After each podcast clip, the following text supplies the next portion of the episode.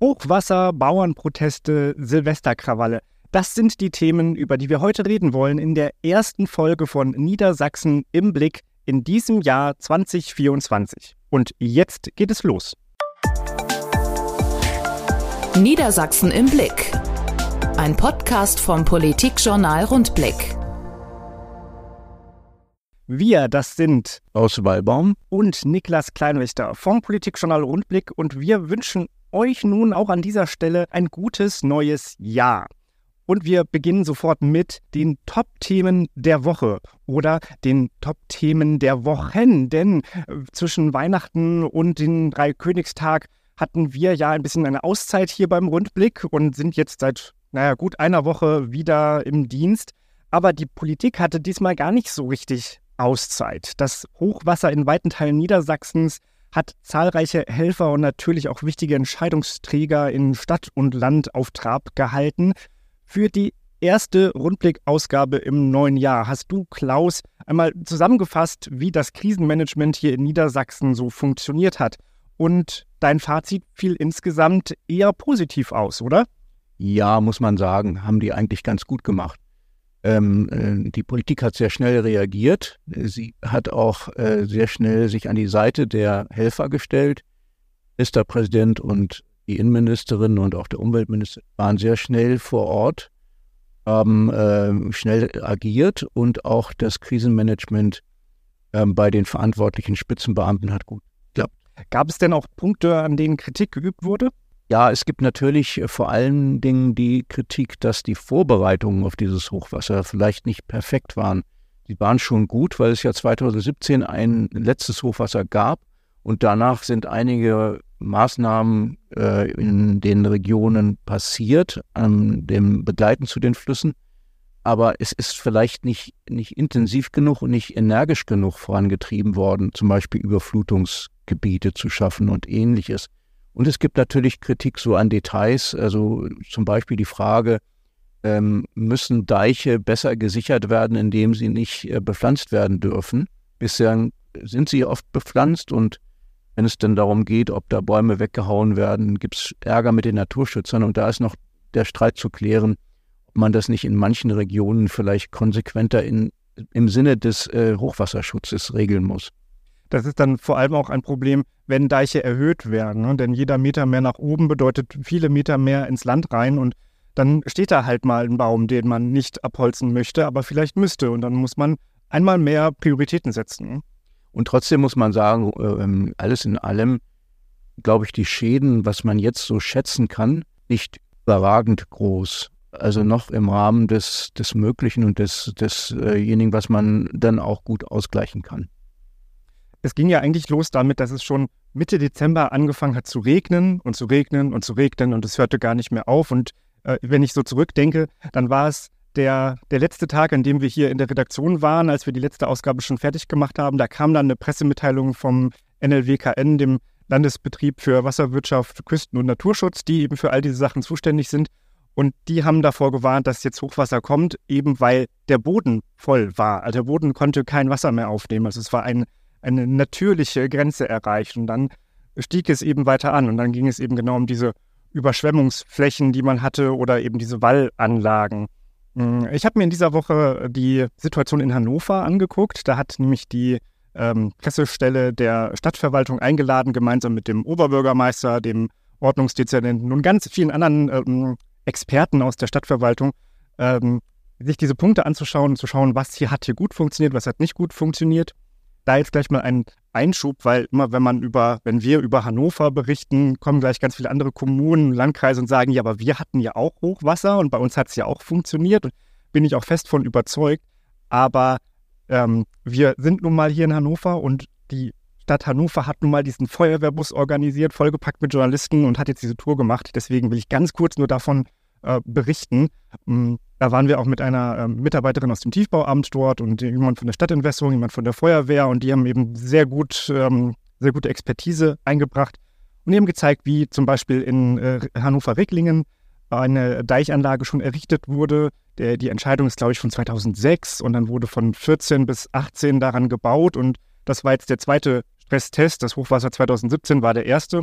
Äh, da war es, glaube ich, dann ja offenbar noch nicht hundertprozentig fertig, aber jetzt dann eben schon. Und also es ist eben ein Deich mitten in Hannover, der verschiedene Durchlässe hat und in diesen ähm, Durchlässen, äh, wo normalerweise eben die Menschen ganz normal verkehren können, kann man dann ziemlich schnell so äh, Schutzwände einziehen, doppelwandig. Äh, das fand ich ganz interessant, so zu sehen. Und das ist ein Bereich, der hat halt einfach gut funktioniert. So, da, da sieht man, die Investitionen haben geklappt. Dazu gehört noch andere bauliche Maßnahmen. Man musste nämlich auch mitten in der Innenstadt, da am, am IME-Zentrum, eine Brücke verlängert werden und ein, ein Areal, wo vorher Bepflanzung war, wo Bäume standen, Gestrüpp war, ähm, das musste auch äh, ja, so umgestaltet werden, dass da bei Hochwasser ähm, einfach sich Wasser ausdehnen kann. Und ähm, ich habe mir da früher nie Gedanken drüber gemacht, äh, habe das damals auch noch nicht verfolgt, als man das offenbar gemacht hat. Ähm, ich habe das immer nur im Sommer gesehen, wie da die Leute sich hinlegen und genießen, dass man einen schönen Blick auf das E-Mail-Zentrum hat oder in der Sonne liegen kann. Und äh, jetzt hat man ja äh, die, die Hochwasserbilder in Hannover gesehen. Das war im Wesentlichen die Stelle dort, war einfach komplett voll mit Wasser. Alles, alles dort. Und ähm, genau diese Ausweisflächen braucht es eben auch, denn ähm, in einer viel bebauten Stadt ist es sonst eben ganz schnell voll. So, und das waren jetzt die Bereiche, wo es gut geklappt hat. Das ist dann eher so der, der Süden. Wolltest du eingerätschen? Ja, ich wollte noch, äh, fällt mir eines ein, was es ganz wichtig ist äh, zu sagen an dieser Stelle. Ähm, das die, machen die Politiker auch, die verbinden das dann mit einem Dank. Äh, wir als Journalisten müssen nicht danken, aber wir können nur darauf hinweisen, dass die Freiwillige Feuerwehr überall im Land so gut funktioniert hat und äh, sagen wir mal auf Knopfdruck über Weihnachten, über Silvester waren die Leute im Einsatz und haben das gern gemacht, sind unterstützt worden. Und äh, man merkt aber auch, dieses Ehrenamt funktioniert in, in, der Weise, dass die Leute das tun, dabei Freude ähm, erleben, weil sie eben äh, was Sinnvolles machen und das in Gemeinschaft machen. Und das ist die dörfliche Gemeinschaft und das eine Dorf hilft dem anderen Dorf. Das ist echt großartig und das ist eine ganz große Stärke in Niedersachsen und äh, diese Basis der freiwilligen Feuerwehren äh, ist was ganz Zentrales. Äh, übrigens sind äh, die dann auch unterstützt worden von vielen örtlichen Landwirten. Hier in Hannover ist die Freiwillige Feuerwehr auch wichtig, aber weniger wichtig, weil wir eine starke äh, berufliche Feuerwehr haben. Die hat bei dieser Reise mit äh, dem Oberbürgermeister und der, der Stadtspitze insgesamt ähm, an einer anderen Stelle noch gezeigt, dass äh, es eben noch Nachbesserungsbedarf gibt, nämlich eher so im, im Norden, ähm, Hannover-Herrenhausen, hinter den Herrenhäuser Gärten. Äh, dort ist das Wasser auch übergetreten und da ist dann eben die Feuerwehr tätig geworden und hat ziemlich schnell mobile Deiche errichtet. Und da gibt es ja verschiedenste Techniken, die wir jetzt in den letzten Wochen alle neu kennengelernt haben. Dort hat man eine, das, das, das sind Plastikzylinder, die schnell aneinander, ähm, also gebogen werden, dass sie, dass sie eben Zylinder sind und aneinander befestigt werden, dann werden sie befüllt mit Sand oder eben mit Wasser und beim Hochwasser hat man eben ganz viel Wasser da, deswegen kann man das äh, schnell dort reintun. Und das war bei dem Termin jetzt äh, ganz amüsant, weil dann der Chef der Hannoverschen Feuerwehr auch nochmal gesagt hat, wir haben jetzt gleich noch etwas Neues mit ausprobieren können, nämlich was passiert eigentlich mit diesen Teilen, wenn das Wasser darin jetzt gefriert. Denn aktuell haben wir ja Minusgrade hier in Hannover und ähm, da hat man dann gesehen, das funktioniert auch. Es hält noch, es ist nichts aufgeplatzt. Ähm, das Wasser stand dort gar nicht mehr, aber die, äh, die, die Schutzmaßnahmen sind eben noch da. So, das ist der kurze Exkurs zur ähm, äh, hannoverschen äh, Hochwasserprävention. Die Schlüsse, die man rausgezogen hat, ist natürlich, man muss eigentlich jetzt noch vieles nachbessern, auch innerhalb von Hannover. Und aktuell würde ich sagen, ist das Gelegenheitsfenster geöffnet, um dort Sachen zu machen, weil alle sagen, ja, jetzt, äh, wir haben ja gesehen, was passiert, wenn Hochwasser kommt, wir müssen unbedingt mehr machen, schneller machen. Ich frage mich dann immer nur, wie lange bleibt das so? Ähm, wir, aktuell wird ja auch immer mal wieder über die äh, Ahrtal-Flut gesprochen, ähm, aber eben eher nur wegen der äh, ausbleibenden oder unsicheren ähm, Entschädigungszahlungen, Wiederaufbauhilfen dort vor Ort. Ähm, das war ja auch so ein Boost nochmal für den, den Hochwasserschutz.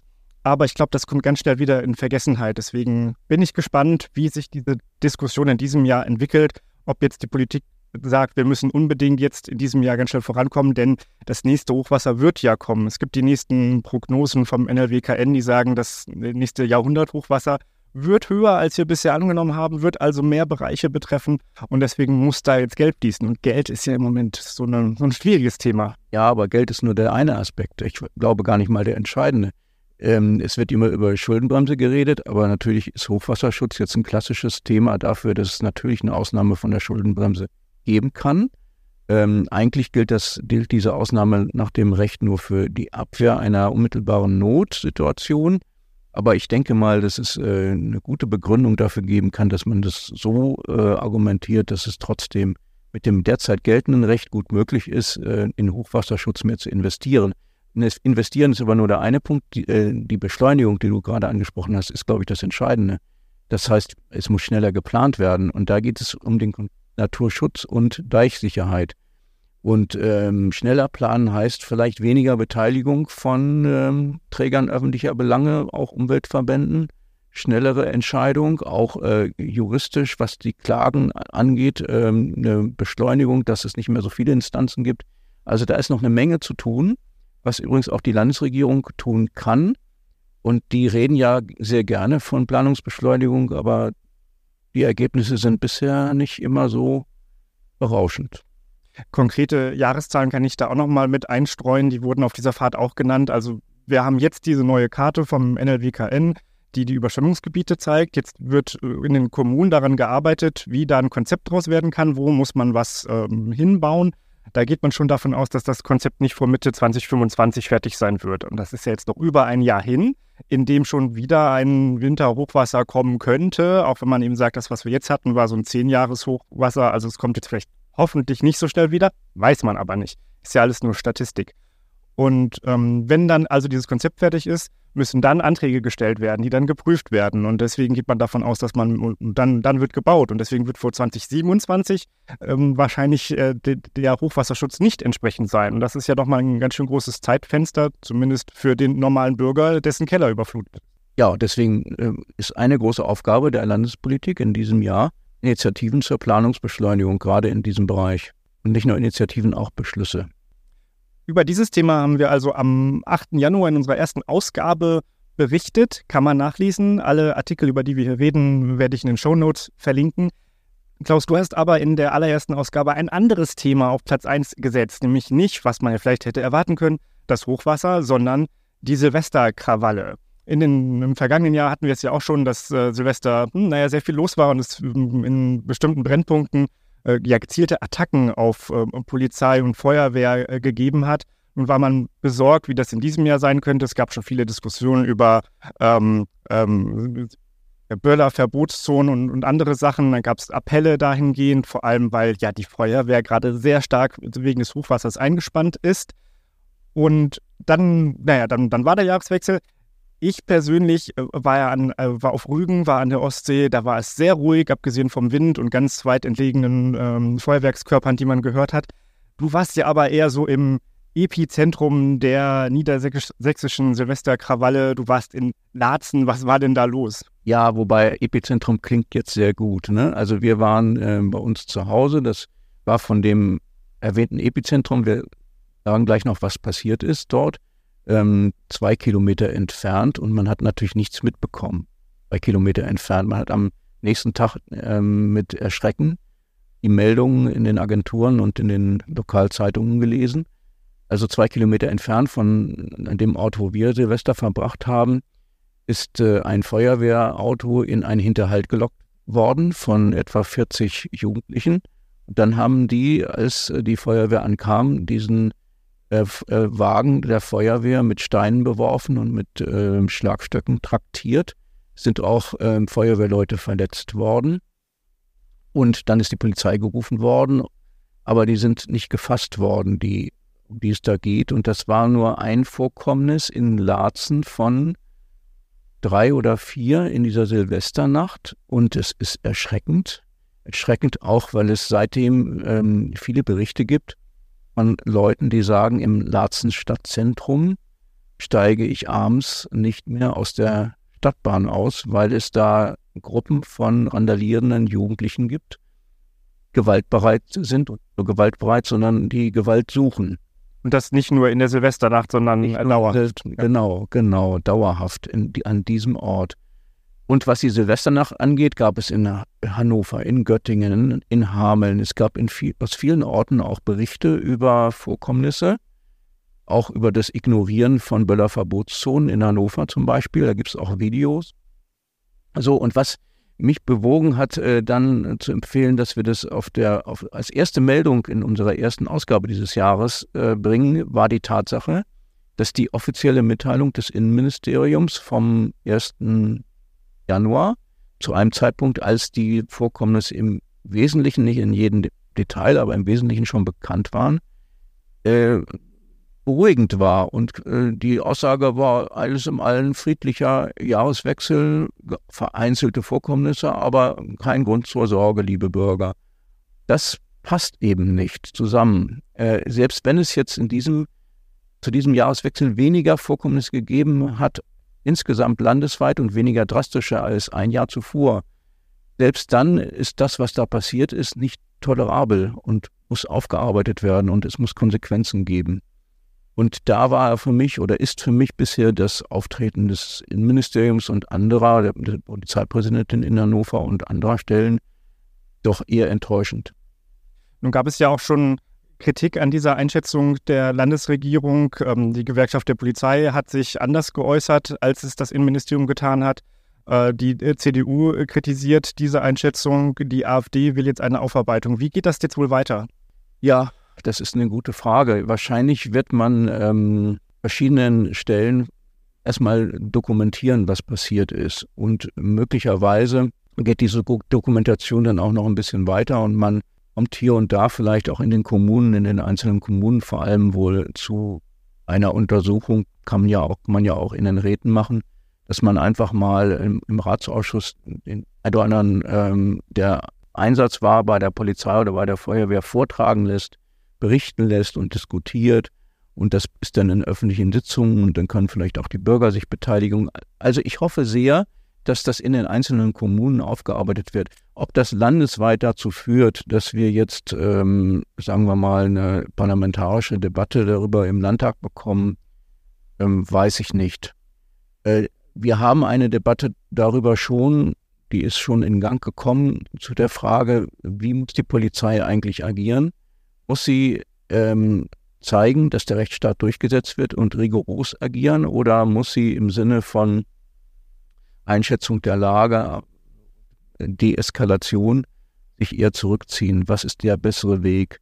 Und diese Grundsatzdiskussion wird in jedem Fall das nächste Mal geführt, wenn es wieder so ein Vorkommnis gibt. Spätestens dann. Das waren jetzt zwei Themen, die eher ein Rückblick waren auf die Zeit, in der wir noch nicht wieder in der Redaktion waren und gearbeitet haben. Kommen wir mal zu dem großen Aufreger dieser Woche. Wir hören es hier im Hintergrund auch, die Hörerinnen und Hörer wahrscheinlich nicht. Es ist Donnerstag Vormittag und in Hannover fahren die Traktoren vor. Wie sie es schon die ganze Woche immer mal wieder irgendwo im Bundesgebiet getan haben. Wir sind in einer Aktionswoche der äh, Landwirte im gesamten Bundesgebiet, die die die Sparmaßnahmen der Bundesregierung, insbesondere die Rücknahme oder das, das, das Aus für die ähm, Agrardieselsubvention kritisieren. Mit Kolonnenfahrten, Sternfahrten etc. wird der Verkehr im ganzen Bundesgebiet lahmgelegt, Autobahnauffahrten werden blockiert und heute kommen die Landwirte in Hannover zusammen und äh, werden vor dem Landtag demonstrieren. Wir haben in der Rundblick-Redaktion eine ja, kontroverse Diskussion zu diesem Thema gehabt. Wir beurteilen das ein kleines bisschen anders und haben in dieser Woche auch ein Pro und Contra dazu geschrieben. Klaus, du stehst eher solidarisch an der Seite der Bauern. Warum eigentlich? Ich erkenne darin einen tieferen, eine, eine tiefere Verunsicherung und äh, vielleicht auch Spaltung der Gesellschaft. Da redet man immer schnell drüber, über Spaltung der Gesellschaft. Aber an diesem Punkt wird es, glaube ich, ziemlich deutlich. Dieser Stadt-Land-Gegensatz wird hier äh, offenkundig. Ähm, die Bauern fühlen sich missverstanden, nicht nur von der Bundesregierung, sondern auch von der vorherigen Bundesregierung ähm, und auch von der EU, überhaupt von der Politik. Es gibt immer neue Auflagen, die diskutiert werden zu Düngeverboten, zum Verbot von Pestizideinsatz. Es gibt äh, immer mehr äh, Diskussionen über äh, eine, eine, eine Rücknahme der Landwirtschaft zugunsten des Naturschutzes, ähm, die Wiedervernässung von Mooren und ähnlichem. Das hat äh, eine ganze Zeit lang ganz gut funktioniert. Dieser niedersächsische Weg, den wir hier mal beschrieben haben, äh, der in ähm, Hannover unter der damaligen Großen Koalition Lies und Otto Kinast ähm, angegangen wurde, ist ein gutes Zeichen, ein Zeichen der Verständigung. Aber in letzter Zeit hat es eben gerade, was die Ampelregierung angeht und ihre Kürzungsbeschlüsse, doch Runde so das Signal gegeben, wir hier in Berlin entscheiden mal was, ihr müsst es dann ausbaden. Und da sitzt der Ärger tief und äh, diese, diesem Ärger verleihen die Bauern nun Ausdruck. Und ich finde, das machen sie, was die Argumentation angeht, zwar auf eine rustikale Art, sehr deutlich, sehr drastisch, aber ich finde, es ist immer noch Verständnis, äh, ich habe immer noch Verständnis dafür und finde das auch berechtigt, weil äh, diese, diese Klage darüber, dass man äh, als Bauern vielleicht nicht richtig wahrgenommen wird und die Lebenswelt der Bauern vielleicht zunehmend in politischen Entscheidungen keine Rolle mehr spielt, ich glaube, da ist viel Wahres dran. Ich kann die Empörung und die Emotionen der Landwirte ein Stück weit nachvollziehen, aber eben nur ein Stück weit. Und ähm, es gibt so an dieser Form, an dieser Protestwoche, die wir hier gerade haben, als vielleicht krönenden Abschluss von ja vielen Protesten, die jetzt in den vergangenen Wochen stattgefunden haben, da habe ich auch einiges dran zu kritisieren. Das, das, erste ist die Kompromisslosigkeit, mit der die Landwirte hier auftreten. Das, ähm, dieses Gefühl kam bei mir am vergangenen Wochenende, als wir zusammen im, in Lockum waren, beim Epiphanius-Empfang der Landeskirche, wo wir auf dem Weg dorthin auch schon wieder von ähm, Traktorkolonnen blockiert wurden und so drei Kilometer vom Ziel ging es nur noch sehr langsam voran und dann verzögerte sich auch der Start der eigentlichen Veranstaltung, weil dann eine Delegation der Landwirte, die sich ja offiziell angemeldet hatte, noch mit dem Landesbischof, äh, dem Ministerpräsidenten und auch der Agrarministerin dann nochmal sprechen durften. So, und da habe ich mich schon gefragt, ja, was, was soll da eigentlich rumkommen? Also was soll dieses Gespräch? Denn in der Woche davor gab es ja schon im Ministerium eine offizielle äh, Runde. Da waren die Spitzen vom Bauernverband, von Landschaftsverbindung, also diesem eher loseren Bündnis der Landwirte, äh, der, der empörten Landwirte, muss man ja sagen.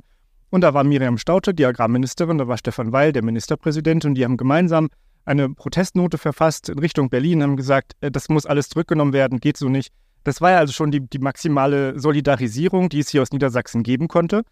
Nun gab es da am Wochenende diesen Protest und ich dachte, was soll denn noch passieren? Also, Sie haben, Sie haben das gesagt, so die Bundesregierung hat sogar so einen Teilrückzieher gemacht. Das ist ja schon mal ein Erfolg. Das ist dann ein Kompromiss, wie es ihnen in einer Demokratie eben geben muss. Aber die Bauern treten eben kompromisslos auf, sagen eben, das reicht nicht, es muss das Maximum sein und das kommt eben noch on top. Also es muss eigentlich noch mehr sein. Es wird längst über andere Dinge diskutiert, äh, was du ja eben auch schon ausgeführt hast. Und da komme ich gleich auch nochmal drauf. Der zweite Punkt, ähm, es betrifft eigentlich die Ästhetik dieses Protestes, denn diese Bauernproteste, und ich habe jetzt in den letzten fünf Jahren beim Rundblick schon viele Bauernproteste mir angeguckt, ganz nah dran, hm, weil es ja immer wieder Themen gab, die die Bauern empört haben. Und nur so ist ja Landschaftsverbindung dann eigentlich entstanden. Die roten Gebiete waren, glaube ich, so einer der großen Auslöser nochmal. Diese Traktoren, wenn die durch die Stadt fahren, haben immer etwas sehr Bedrohliches. Ähm, es wird immer verglichen, die Straßenblockaden von der letzten Generation, die sich festkleben auf der Straße und den Bauernprotesten jetzt. Und die Beurteilung ist da sehr unterschiedlich, je nachdem, ähm, welcher Parteikolleur man zugehörig ist, während die CDU die letzte Generation massiv kritisiert hat und von Nötigung spricht, findet das bei den Bauern jetzt gar nicht mehr so schlimm. Und ich finde aber, wenn man sich also nur anguckt, wie diese, ähm, die, die Ästhetik des Protestes ist, dann ähm, sind die Vertreter der letzten Generation, welche die sich ungeschützt auf den Boden legen und angreifbar machen, ja auch angegriffen wurden. Die Landwirte brettern durch die Straßen, da kannst du dich nicht davor stellen. Da kannst du aber auch nicht zum Beispiel mit denen reden. Die fahren an dir vorbei, die sind zwei Meter über dir, die sind ganz weit weg. Wir werden hier gleich noch rübergehen zur Demo. Vielleicht kann man dann eben doch mit den Landwirten reden. Ein paar gibt es ja auch immer, aber das ist ja erstmal das, was man so vom, vom Weiten sieht. Also finde ich schon mal nicht so schön. Und dann gehört ja nun leider auch zu dieser Protestwelle gerade mit dazu, dass wir schon die äh, Traktordemo vom Privathaus von Miriam Stauter hatten, ein absolutes No-Go. Dann gab es diesen Pöbelmob, der die Fähre von Robert Habeck äh, erstürmen wollte, äh, wo es hinterher auch ganz dreckige Kommentare gab von Leuten, die meinten, ja, schade, dass sie ihn nicht erwischt haben. Was wäre denn dann passiert? Das sind leider Bilder, die jetzt mit dazugehören. Da kann sich die Verbandsspitzen noch so viel distanzieren. Das ist einfach ein Bild, das sich in unserer Gesellschaft jetzt festsetzt, das damit auch verbunden ist und das, glaube ich, ähm, den Landwirten auch nicht wirklich gut tut. Und ich als Bürger finde das überhaupt nicht schön, was da gerade inszeniert wird. Ähm, geht also für mich einen Schritt zu weit. So, und das Letzte ist wieder das, da komme ich quasi zurück zu dem, was du gesagt hast. Ich finde, es ist inzwischen, also das, was da auf der Straße passiert, eine, eine unehrliche Debatte. Also es wird so getan, als ginge es jetzt um die Agrardieselsubventionen, die Sparmaßnahmen der Bundesregierung. Aber selbst wenn die Bundesregierung das jetzt zurücknehmen würde, wäre doch der Protest nicht weg, weil es ja längst um etwas viel Größeres geht. Um was geht es da eigentlich? Geht es um 30 Jahre verfehlte Agrarpolitik? Stefan Weil sprach von 20 Jahren verfehlte Agrarpolitik. Er selber macht äh, elf Jahre ähm, Politik hier in Niedersachsen. Ich hatte nicht das Gefühl, dass er sich für die Agrarpolitik da besonders interessiert hat. Ich glaube, deswegen ähm, ist es für einige auch scheinheilig, wenn er sich jetzt an die Seite der Landwirte stellt. Hm, es muss eigentlich massiv etwas verändert werden. Also die Landwirte äh, führen jetzt auch mit auf. Es geht um die gemeinsame Agrarpolitik der EU, also um die äh, Agrarmilliarden, die da fließen. Das muss umstrukturiert werden. Ja, es wird auch umstrukturiert. Das ist jetzt aber ein Prozess, der bis 2025 wahrscheinlich jetzt noch ähm, betreut werden kann. Finde ich auch total richtig, muss passieren. Ähm, dann ging es um, geht es um die Düngeverordnung, es geht aber auch um den Wolf. Es ist einfach, alles wird da zusammengepackt. Äh, es geht um Pflanzenschutzmittel, alle, alle Agrarthemen. Die kannst du jetzt aber nicht bei so einem Straßenprotest irgendwie ausräumen. So, und also wie kriegt man dann die Leute wieder zurück? Ähm, ich würde auch sagen, diejenigen, die diesen Protest anstacheln, haben die Leute auf die Straße gebracht und werden sie nicht zurückpfeifen können, wenn jetzt auch nur äh, ein Aspekt davon erfüllt wird, weil es einfach ein ganzer Blumenstrauß ist. Eigentlich muss es jetzt schon wieder irgendeine Superkommission geben, die sich mit der Zukunft der Landwirtschaft beschäftigt. Hatten wir aber schon, haben nichts gebracht. Im letzten Jahr hat die Borchert-Kommission enttäuscht hingeworfen. Da ging es um die Umgestaltung der Nutztierhaltung. Ähm, äh, ich bin voll dabei, dass da ganz viele Themen ange, ähm, angegangen werden müssen. Ich glaube nur, dass diese Form des Protestes das jetzt nicht unbedingt beschleunigt und vor allem nicht die Sympathien in der Bevölkerung für die Landwirtschaft weckt. Eher eine größere Distanz, die dadurch entstanden ist. Ich glaube, am Ende nützt es nichts. Ich gehe über die Straße und höre Leute, die ähm, sehr böse Sachen über die äh, Landwirte sagen. Kann jetzt sein, das ist, das, das ist die, die Großstadtproblematik, ja sicher. Aber damit, dass die Landwirte jetzt mit den Traktoren hier reinfahren, schaffen sie keinen Dialog mit der städtischen Bevölkerung. Also da muss man irgendwie andere Wege finden. Ähm, das allerdings wird vielleicht ein spannendes Thema für das kommende Jahr, das jetzt startende Jahr. Ja, also ich, ich will mal anfangen damit, dass für mich die aber es ist so eine ganz persönliche äh, Schätzung. Ich sind diese Traktoren gar nicht so bedrohlich. Natürlich sind manche davon sehr groß. Ne? Die waren früher auch irgendwie, waren die Trecker kleiner als heute. Äh, das ist schon so. Und, und, und natürlich das Hupen es ist in gewisser Weise aggressiv, aber, aber für mich äh, äh, dieses bedrohliche Element nicht, nicht so erkennbar. Ich glaube, dass, dass da unterschiedliche Auffassungen gibt. Und da, wo ich so ähm, hinhöre, höre ich auch viel Verständnis für die Bauern und wenig, wenig Kritik. So, na, natürlich hast du völlig recht. Agrardiesel und äh, Kfz-Steuerbefreiung, das sind nur die Auslöser gewesen. Und natürlich stimmt es auch, wenn man so eine äh, Demonstration ähm, ankündigt und, und beginnt, dass sie sich dann auch verselbstständigen kann. Und diese Ereignisse da rund um Frau Staute und Herrn Habeck sind untragbar und äh, dem Ganzen auch großen Schaden zu. Ähm, Gott sei Dank sind es eher die Ausnahmen geblieben. Da gab es noch so ein, so ein Galgen, äh, Fahrzeug mit einem Galgen, wo eine Ampel dran hing. Jetzt äh, irgendwie gestern ist auch, auch schlecht und, und doof. Und ähm, wichtig ist, dass das ja, dass das ja auffällt und äh, dass sich dann auch die Funktionäre davon distanzieren. Und das tun sie ja im Grunde auch. Vielleicht nicht konsequent genug alle, aber im Grunde tu, tun sie das. Und die, die große Masse der Proteste ist, glaube ich, nicht, äh, nicht grenzüberschreitend. Äh, ich sage glaube ich, weil man es halt nicht weiß und weil man nicht ausschließen kann, dass es sich weiter radikalisiert. Ja, die, die Frage, wohin führt das alles? Ähm, äh, die, die Rücknahme der Sparbeschlüsse durch die Bundesregierung ist einfach schlecht und miserabel kommuniziert worden. Da hat der Regierungssprecher irgendwie gesagt, ja, das äh, machen wir jetzt nicht. Oder wir staffeln das. Der Kanzler hat sich nicht hingestellt und hat es erklärt. Kann er ja auch gar nicht, haben wir ja wiederholt festgestellt. Er kann äh, seine Politik nicht erklären. Aber andere haben es auch nicht richtig gemacht. Haben es versucht und Habeck hat es auch versucht und ist dann, hat da wieder irgendwie ein paar Worte ähm, dann benutzt, die dann irgendwie wieder eine, eine, eine Eskalation bedeuteten. Also eine richtige Erklärung der Politik geschieht nicht seitens der Bundesregierung. Und das stachelt die Bauern natürlich noch umso mehr an, weil es im Grunde auch um das äh, allgemeine in Deutschland äh, feststellbare äh, Unverständnis äh, über die Politik geht. Also die Leute sind mit der Art und Weise, wie regiert wird, höchst unzufrieden. Das drückt sich an dieser Stelle jetzt aus. Und äh, da sind die Bauern vielleicht in gewisser Weise irgendwie diejenigen, die das jetzt transportieren. Wohin das am Ende führt, weiß man nicht. Und ähm, die Tatsache, dass, dass die Proteste gemacht werden, auch dann in Lockum gegenüber Weil, der sich ja schon solidarisiert hat, ist, glaube ich, nur ein einziges, ein, eine einzige Erklärung dafür, ein Schrei nach Aufmerksamkeit. Das bekommen sie nun, bekommen sie nun sehr deutlich und die Hoffnung, die sie haben, ist, dass dann am Ende äh, die, die Politik sich wieder richtig entwickelt. Und die Borchardt-Kommission hat hingeworfen, ja, aber jetzt kann man sagen, die Agrarlobby hat viele Reformen verhindert in den letzten Jahrzehnten. Stimmt. Aber entscheidend für die Formen, die ausgeblieben sind und für die, die vielleicht falsch gelaufen sind, entscheidend dafür sind die Politiker, nicht die Lobby. Politik hat äh, im Grunde nicht gehandelt. Und äh, vielleicht aus zu viel Respekt vor der starken Lobby mag ja alles sein, aber dann ist nicht die Lobby schuld, sondern die Politik. Ja, das sehe ich ein bisschen anders. Also ich finde auch, es ist ja jetzt die gleiche Lobby, die über die gleichen Themen ähm, oder also sich darüber aufregt, dass jetzt alles geballt kommt. Ähm, es sind vielleicht nicht in Personen die gleichen, aber es sind halt genau die gleichen Bauernverbände, die vorher 30 Jahre lang verhindert haben, dass Reformen gekommen sind. Ähm, ja, natürlich, Politiker entscheiden, nicht, nicht die Lobbyisten. Aber die Lobby ist halt auch entsprechend stark. Jetzt baut die Lobby gerade wieder eine Drohkulisse auf, die, vor der die Politik einknickt und wieder Reformen womöglich verändern möchte.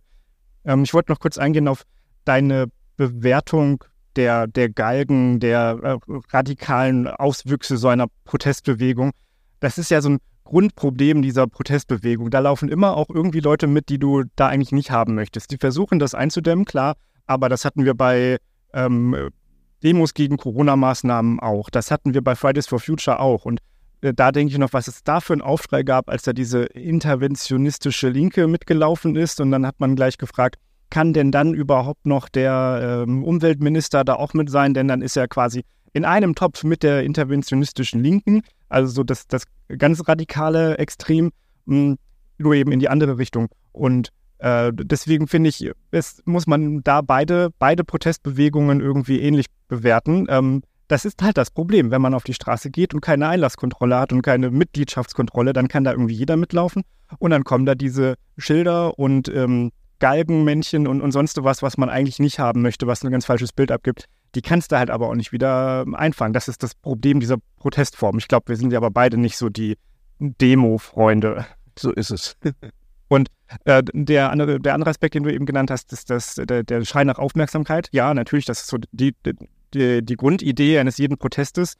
Da muss ich bei diesen Bauerndemos gerade auch wieder daran denken, dass andere diese Option gerade äh, nicht haben. Also das hat auch wieder etwas mit den Traktoren zu tun, mit der ja, mit, mit dem Aufbauschen eigentlich. Also ein einzelner Mensch ist nicht so viel, aber wenn der auf dem Traktor sitzt, ist das gleich riesengroß. Dann können sie ganz schnell eine Autobahnauffahrt blockieren, auch wenn es vielleicht nur zehn Leute sind. Zehn Pflegekräfte können das nicht. Zehn Erzieherinnen können hier nicht die Straßen in Hannover blockieren. Das ist schon, so ein kleines ähm, Ungleichgewicht. Können wir immer sagen, ja, denen geht es aber auch besonders schlecht. Das ist vielleicht so was, da gucken wir gerade ganz besonders hin, ganz viele Medienvertreter. Wie schlecht geht es den Landwirten? Was für Landwirte sind das eigentlich?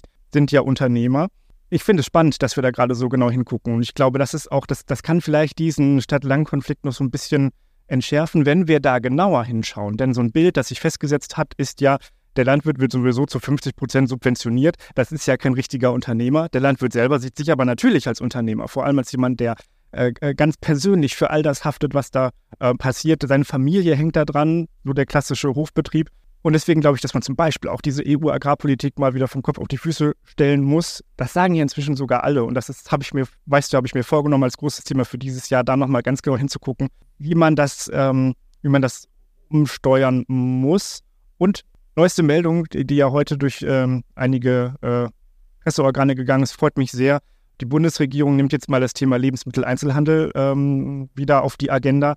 Denn das ist doch das große Problem hier bei unserem bei unserer Lebensmittelerzeugungsdiskussion. Die Landwirte kriegen gerade ganz viel ab, auch ganz viel Häme aus der Bevölkerung, die damit nichts zu tun hat.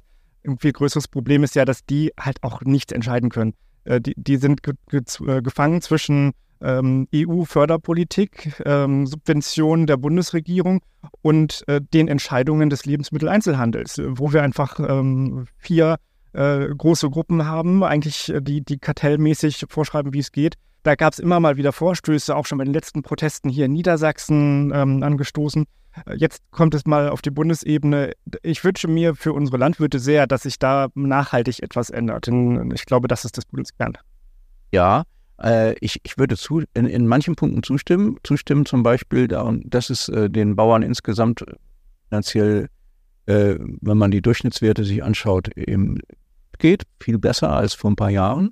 Und dass die Pflegekräfte und die Erzieherinnen zum Beispiel, äh, dass es denen sehr viel schlechter geht und dass die auch sehr viel weniger Möglichkeiten haben, effektiv, effektiv zu demonstrieren, auch wenn sie Verdi und andere dann an ihrer Seite haben. Aber gerade bei den Pflegekräften wird man ja schon, wird ja schon deutlich, ähm, dass das mit Verdi und so nicht, nicht, nicht unbedingt so hundertprozentig zueinander passt. Deswegen hatten wir damals ja auch diese Pflegekammer und, und diese ganze Debatte äh, ist ja auch deswegen, weil es bestimmte Gruppen äh, gibt, die vielleicht so durch ein Raster fallen und die Bauern sind es bestimmt nicht.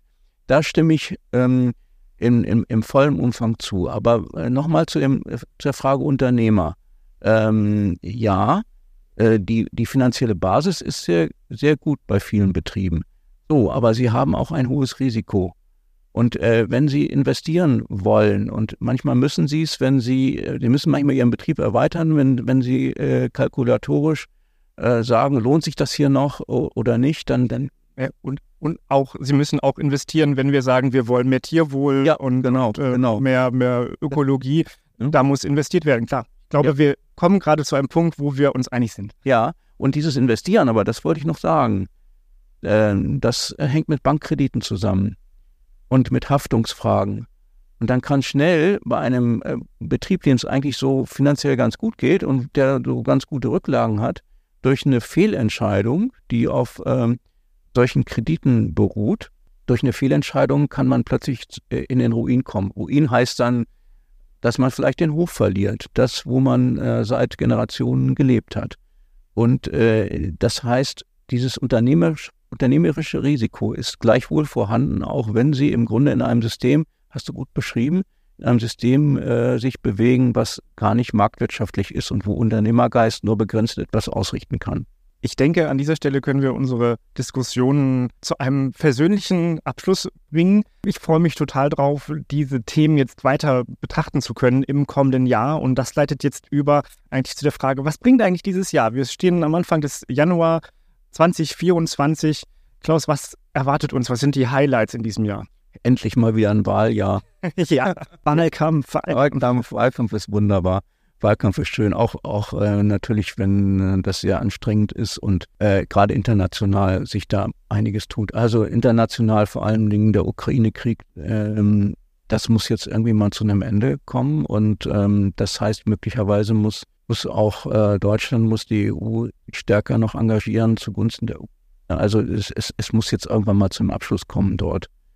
Und das be, äh, bedeutet sowohl äh, gute Diplomatie als auch ähm, Bereitschaft der Ukraine weiter massiv zu helfen. Ähm, damit im Zusammenhang steht diese fürchterliche Präsidentenwahl in den USA. Äh, da weiß ich gar nicht mehr weiter. Ich glaube, dass Herr Biden zu alt ist und ähm, das ist Trumps äh, Chance und das ist dramatisch. Ähm, wie man da rauskommen will, weiß ich nicht.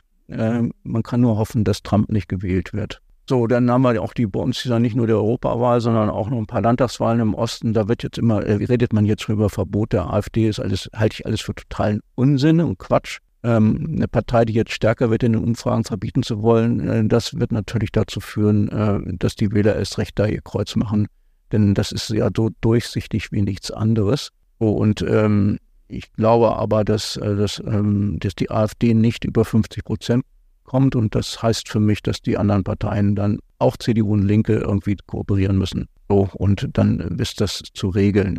Ansonsten landespolitisch ja mal sehen, ob in einem Jahr noch Stefan Weil Ministerpräsident ist. Ich weiß das immer nicht so genau. Du glaubst also noch an den Wechsel an der Spitze der Landesregierung? Ich glaube nicht mehr an den Weihnachtsmann, aber an das ist vielleicht schon. Ja, äh, zu dem Thema Wahljahr noch ganz kurz, genau. Also du hast ja ähm, gesagt, international, aber eben auch ähm, hier auf, auf Landesebene. Ähm, schieben wir Landesebene nochmal zurück. Ich glaube, da können wir uns auch nochmal einen eigenen Podcast zu ähm, gönnen, wenn in, in Nachbarbundesländern gewählt wird und was das dann für die Parteiarithmetik alles bedeutet. Eine Wahl hast du jetzt gar nicht angesprochen, die Kirchenvorstandswahlen. ja, Kirchenvorstandswahlen haben wir auch noch, ja. Können wir uns auch noch mal angucken, separat, aber nein. Ähm, schwang so ein bisschen mit. Du hast ja über die Ukraine gesprochen, aber etwas, was jetzt noch passiert, ist eine, eine Wahl in Anführungszeichen, denn äh, Russland wird wählen. Und also Russland, die USA, die EU, irgendwie, ähm, es gibt sehr, sehr, sehr große Wahlen. Ich habe jetzt auch gehört, irgendwie mehr als die Hälfte der Weltbevölkerung wird in diesem Jahr mal zur Wahlurne gehen. Indien auch, glaube ich. Ne? Ja, oh, das, das erklärt die, die hohen Zahlen auf jeden Fall. Mhm. Aber die, die Wahl in Russland, da wird ja befürchtet, also es wird ja nur eine, eine ähm, Bestätigung Putins sein und dann wird befürchtet, dass ja ähm, im Anschluss die große Mobilmachung erfolgt. Wir hatten schon über Weihnachten ja wieder massive Angriffe auf die Ukraine, auch weil Russland glaubt, der Westen ist abgelenkt. Wir gucken ähm, nach Israel. Wir sind mit uns selber beschäftigt, mit eigenem Wahlkampf, mit eigenen Problemen. Äh, ich habe ja im, Herbst nochmal mit äh, Viola von Kramon, der grünen Europaabgeordneten, über das Thema gesprochen. Ich ist ja eine ausgewiesene Ukraine Expertin und, und sie hat gesagt, dass eigentlich zu befürchten ist, dass nach der Wahl die große Mobilmachung kommt für eine große Offensive dann im Sommer, die womöglich die Ukraine in die Knie zwingen soll. Und sie hat nochmal gesagt, also gerade deshalb ist jetzt dieses Zeichen äh, der, Start von ähm, Beitrittsverhandlungen mit der Ukraine, also EU-Beitrittsverhandlungen, ähm, so wichtig, um ihnen ein Zeichen zu setzen. Wir stehen an eurer Seite, wir wollen, dass ihr zu uns kommt. Ähm, da blicke ich mit Sorge drauf auf die Entwicklung in diesem Jahr. Ja, glaube ich, kann man auch. Ne? Das ist äh, ein Jahr, was ähm, im Grunde ganz schlechte Voraussetzungen bringt, aber ähm, ich glaube, man muss optimistisch blicken, immer die Hoffnung haben. Wenn man die verliert, das ist nicht. Das ist ein schöner Schlusssatz gewesen und wir wahren die Hoffnung und werden all diese Entwicklungen im Blick behalten und im Politik-Genre-Rundblick darüber berichten. Niedersachsen im Blick. Mehr Infos unter rundblick-niedersachsen.de